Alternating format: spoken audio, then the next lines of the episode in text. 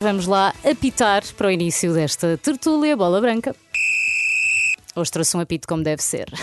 Já só falta tirar a moeda ao ar para ver quem começa, Exato. se Ah, o isso eu Rui não Miguel faço. Tovar ou o Pedro Azevedo. Aí não consigo.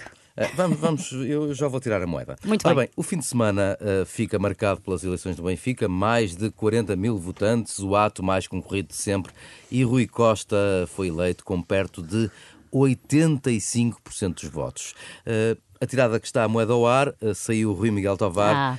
Rui, boa tarde. Olá. Esperavas uma afluência tão grande e uma vitória tão robusta? Que sinal os sócios eh, pretenderam dar nestas eleições? O fim do vieirismo? Ah, Ora, então, muito bom dia. Ah, não, não diria assim, porque o Rui Costa segue um pouco, ah, é um pouco a linha da- da continuidade, ah, dado que trabalhou com o Vieira muitos anos. Ah, juntos ganharam, participaram em muitas vitórias e algumas derrotas, portanto, não diria que é o fim do vieirismo. É o fim do vieirismo ah, a partir do momento em que já não é o Vieira, mas o vieirismo ah, poderá estar dentro de outras, eh, de outras pessoas. E o Rui Costa, até agora, eh, tem sido um. ou foi um escudeiro do Vieira enquanto presidente do clube. Eh, a afluência eu esperava, eh, não números tão, tão, tão gigantes, mas o Benfica também precisava de. os sócios do Benfica queriam dar um, um, um exemplo e a verdade é que Uh, muitas vezes as eleições do Benfica são em dias de semana, desta vez foi num fim de semana, isso, uh, que é, vai ao encontro daquilo que acontece com Sporting e Porto, facilita e de que maneira um, a adesão popular. E, portanto, uh, esperava uma vitória robusta do Rui Costa, porque não, não havia concorrência de peso, e esperava esta uh, continuidade para mim, continuidade uh, na, na linhagem. Vamos ver o que é que os, os, próximos anos nos dizem, mas a verdade é que o Rui Costa foi o número 2 do Vieira durante muitos anos. Pedro, e que dados achas que podem ter sido determinantes para uma vitória tão esmagadora nas urnas de, de Rui Costa? Eu acho que há três fatores decisivos para esta goleada nas urnas de, de Rui Costa. Em primeiro lugar, o carisma que Rui Costa tem. É de facto um ídolo para os adeptos, foi enquanto jogador e continua a ser uma figura com grande crédito junto do universo Benfica. Depois, um outro aspecto que me parece muito relevante é o trabalho que Rui Costa fez nos três meses pós-demissão do Luís Filipe Vieira. Mostrou preparação, garantiu estabilidade, era necessária essa estabilidade, até porque tudo aconteceu no meio de uma oferta pública de subscrição de ações planificou muito bem a época uh, e teve resultados desportivos. E depois aquele que me parece ser o tema mais relevante uh, para os sócios.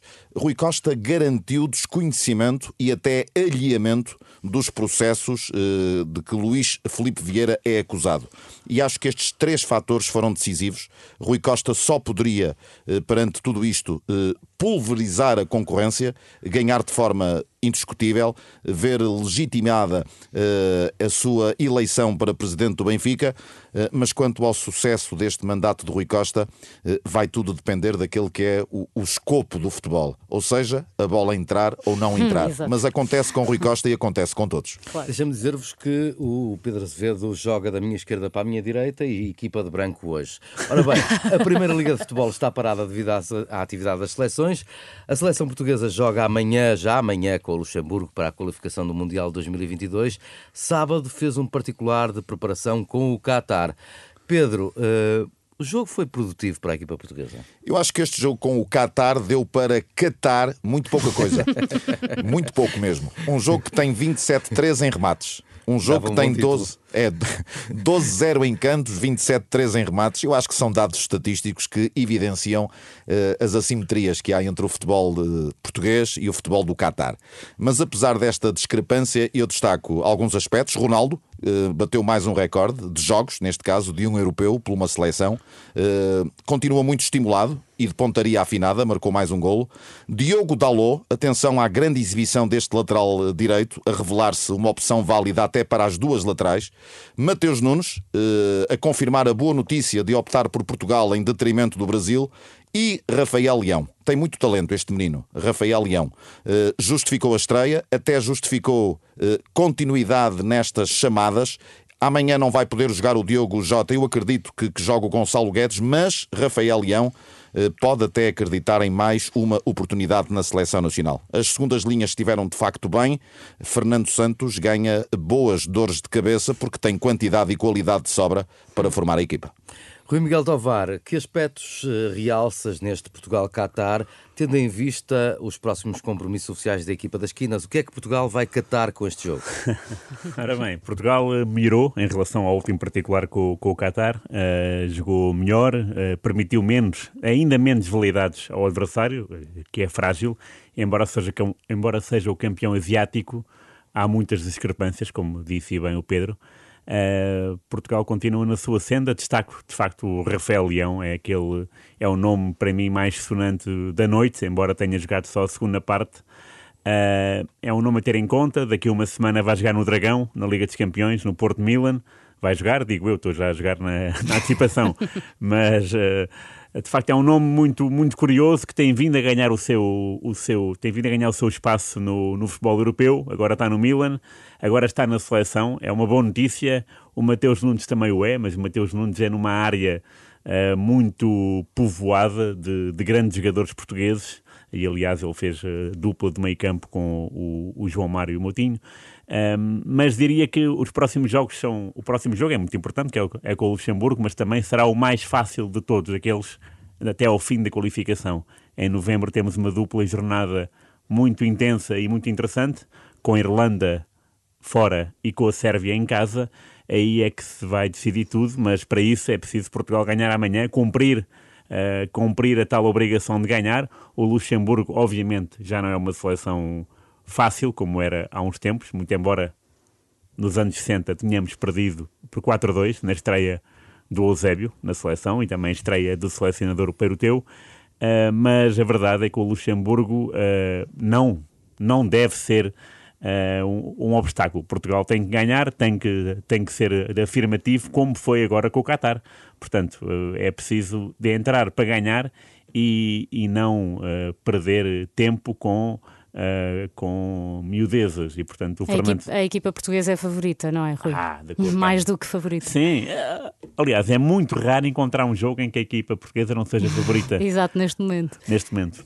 É isso. Hum. Olha, só dizer, Pedro Mesquita, Diz. que também o, o, Rui, Rui Miguel Tovar, equipa de branco e também está aqui no flanco esquerdo. Portanto, não combinaram.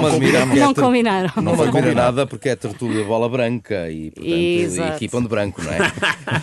Pedro, Pedro Azevedo, o Luxemburgo chegou a assustar Portugal no jogo de 30 de março no Luxemburgo, apesar de sermos sempre favoritos, como dizia o, Rui, e contra qualquer equipa. Bom, mas uh, esteve à frente do marcador, mas depois a seleção portuguesa deu a volta e ganhou por 3-1. A equipa uh, de Fernando Santos, uh, aliás, a equipa de Luxemburgo tem argumentos para surpreender Portugal no jogo da manhã? Em futebol não há impossíveis. Em futebol tudo é possível, também não há vencedores antecipados. Uma coisa é o jogo jogado e outra coisa é o jogo falado.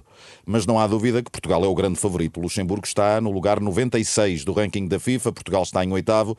Este jogo que falava há pouco o Rui Miguel Tovar eh, que foi a única vitória da história do Luxemburgo frente a Portugal, foi há 60 anos. Até, até na estatística, Portugal esmaga o Luxemburgo. Eh, não há dúvida que esta equipa luxemburguesa tem vindo a crescer, mas Portugal continua a depender de si próprio, é claramente favorito. Eh, se ganhar os jogos que faltam, apura-se. E num grupo que tem a Sérvia, o Luxemburgo, a República da Irlanda e o Azerbaijão, eu vou dizer hoje aquilo que disse antes do início desta fase de qualificação. O estranho seria Portugal não ser, no fim, o primeiro classificado após as oito jornadas deste agrupamento. Faltam três: Luxemburgo, República da Irlanda e a Sérvia.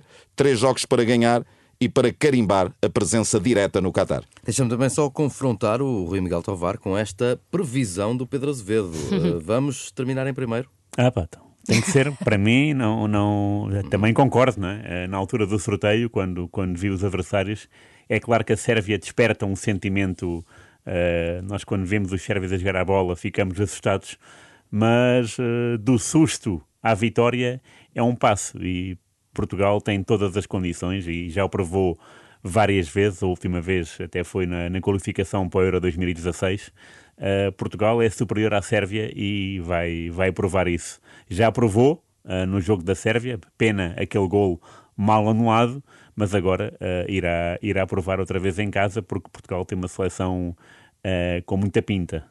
É aquela velha frase, aquela velha máxima: são 11 contra 11 e no final ganha Portugal. Ou não era Portugal? Acho, acho que não era Portugal. Bom, Agora depois, é. depois das seleções, voltam as provas internas com a eliminatória da Taça de Portugal, a primeira com equipas da Primeira Liga eh, que jogam fora. Dos grandes, sexta-feira o Porto joga com o Sintrense, o Sporting com o Clube de Futebol Os Belenenses.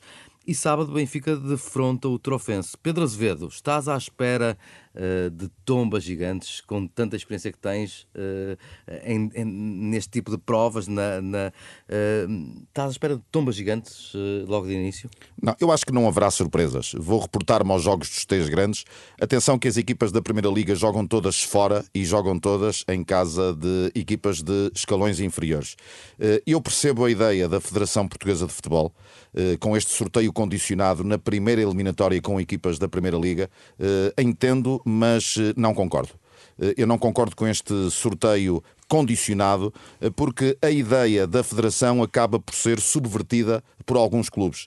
Acontece todos os anos. Repare-se que o Sintrense vai jogar fora de casa, não vai jogar em, no seu próprio estádio. Os clubes mudam de estádio por falta de condições. Nesta eliminatória, o, o, esse jogo do Sintrense com o Porto em casa vai ser transferido para o campo do Real, em Montabrão.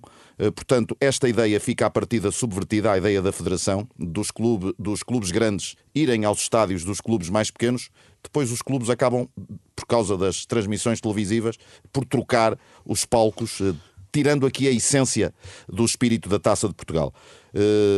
Portanto, eu não concordo com este sorteio condicionado, mas olhando para os jogos, jogos do Sporting, do Porto e do Benfica, frente a equipas de facto teoricamente muito inferiores, mesmo estando em vésperas de uma jornada da Liga dos Campeões e depois de uma jornada de seleções, não acredito em surpresas nesta eliminatória da taça. E tu, Rui, como antecipas esta eliminatória da taça no que aos grandes dias respeito? Concordo com o Pedro, uh, naquela de dividir a taça não, não vale a pena, porque de facto os pequenos depois uh, perdem, que não, porque jogam em estádios que não têm condições, também vão à procura da receita, portanto, quanto, uhum. quanto mais dinheiro uh, embolsarem, melhor. Isso acontece já há muitos anos, infelizmente.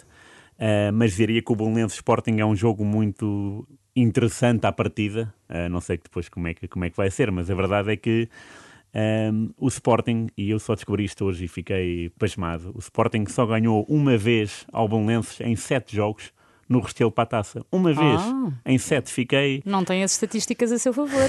Nada, porque o resto são três empates e três derrotas. E mesmo se alargarmos o leque para, para as Salésias, ou seja, antes de 56, que é a data de estreia do, do Estádio do Restelo, uh, o Sporting tem só 5 vitórias contra 7 derrotas. Portanto, o Belenenses é um caso engraçado. Uh, e, e, atenção, mesmo que o Sporting ganhe, não vai mudar a história. Uh, o, no próximo Belenenses Sporting, o Belenenses continuar, continua a ter continua, mais. Continua a ter vantagem. Mas é, um, é, um dado, é um dado interessante é um dado que eu desconhecia e fiquei pasmado. A última vitória, a única vitória do Sporting no Restelo já foi antes do 25 de Abril, foi, foi em 72 e foi após prolongamento. Portanto, temos aqui este, este, este, dar, este dar, dar um pouco de esperança ao Bolonense, que está numa, numa, numa posição muito mais frágil uh, do que a do Sporting. Mas o Sporting quererá, claro, uh, chegar, chegar longe, embora a pergunta uh, inicial do Tomba Gigantes é uma pergunta que me, que me entusiasma